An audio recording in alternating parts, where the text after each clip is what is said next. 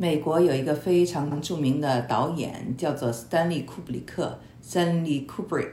看了最近的《Barbie》，你就知道这个导演肯定也是斯丹利的粉丝啊。库布里克我也很喜欢，他比较有名的几个电影啊，都有点情色。一个是汤姆·克鲁斯和妮蔻·基曼演的《大开眼界》，还有一个电影呢是《洛丽塔》。我非常喜欢的他一个电影呢。叫做《二零零一太空漫游》，这个电影是一九六八年拍的科幻片，可是真的特别的超前。我现在给大家放一段这个电影和芭比电影的一个对比，你就知道为什么我说在这个电影里能看到库布里克的影子了。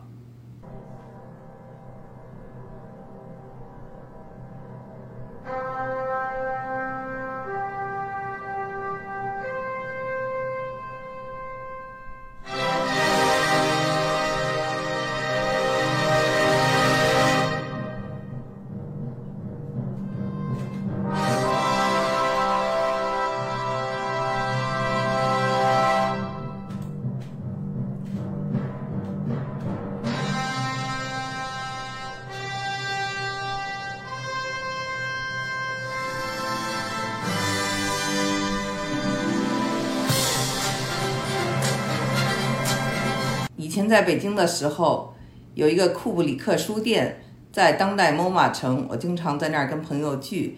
不知道现在这个店还有没有？有没有喜欢去那里的朋友？可以给我在这里留言。库布里克呢？他又是谁的粉丝呢？库布里克呀，他又是理查德·施特劳斯的粉丝。理查德·施特劳斯是谁呢？刚才我们听到的这段曲的。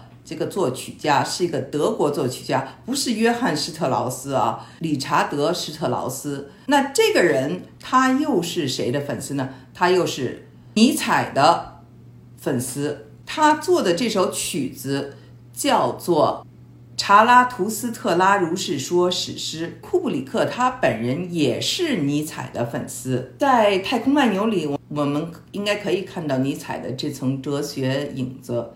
这个电影开始讲述了人类还是黑猩猩的时候，大概是四百万年前过着这种悲惨顺从的生活，就像芭比在这个电影里的小孩子在玩小娃娃的时候啊，没见过世面、没见过大的那种成年娃娃的时候，他们还是玩的很低级的意思啊。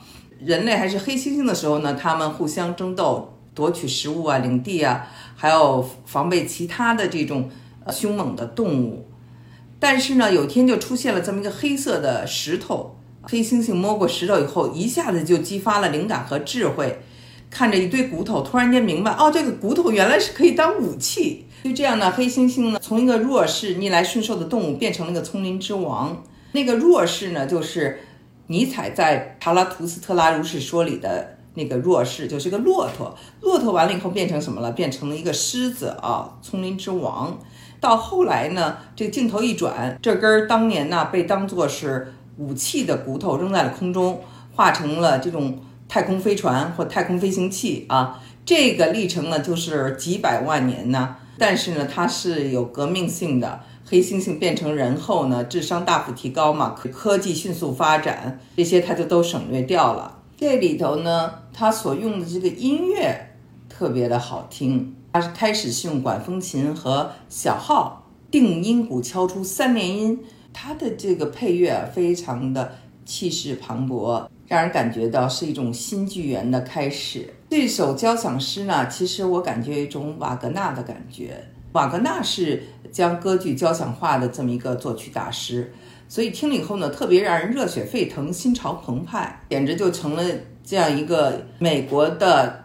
电影史上的这么一个经典，那 Barbie 又拿来来显示这个 Barbie 的重要性，很幽默也很可爱。我觉得还想说一点啊，Stanley Kubrick 库布里克，他的女儿也是一九五九年出生的，就是 Barbie 出生的那个年纪。但是呢，他跟他的老爸关系非常的不好，而且呢，他跟演大开眼界的汤姆克鲁斯都是 Scientology，就叫做山姆教。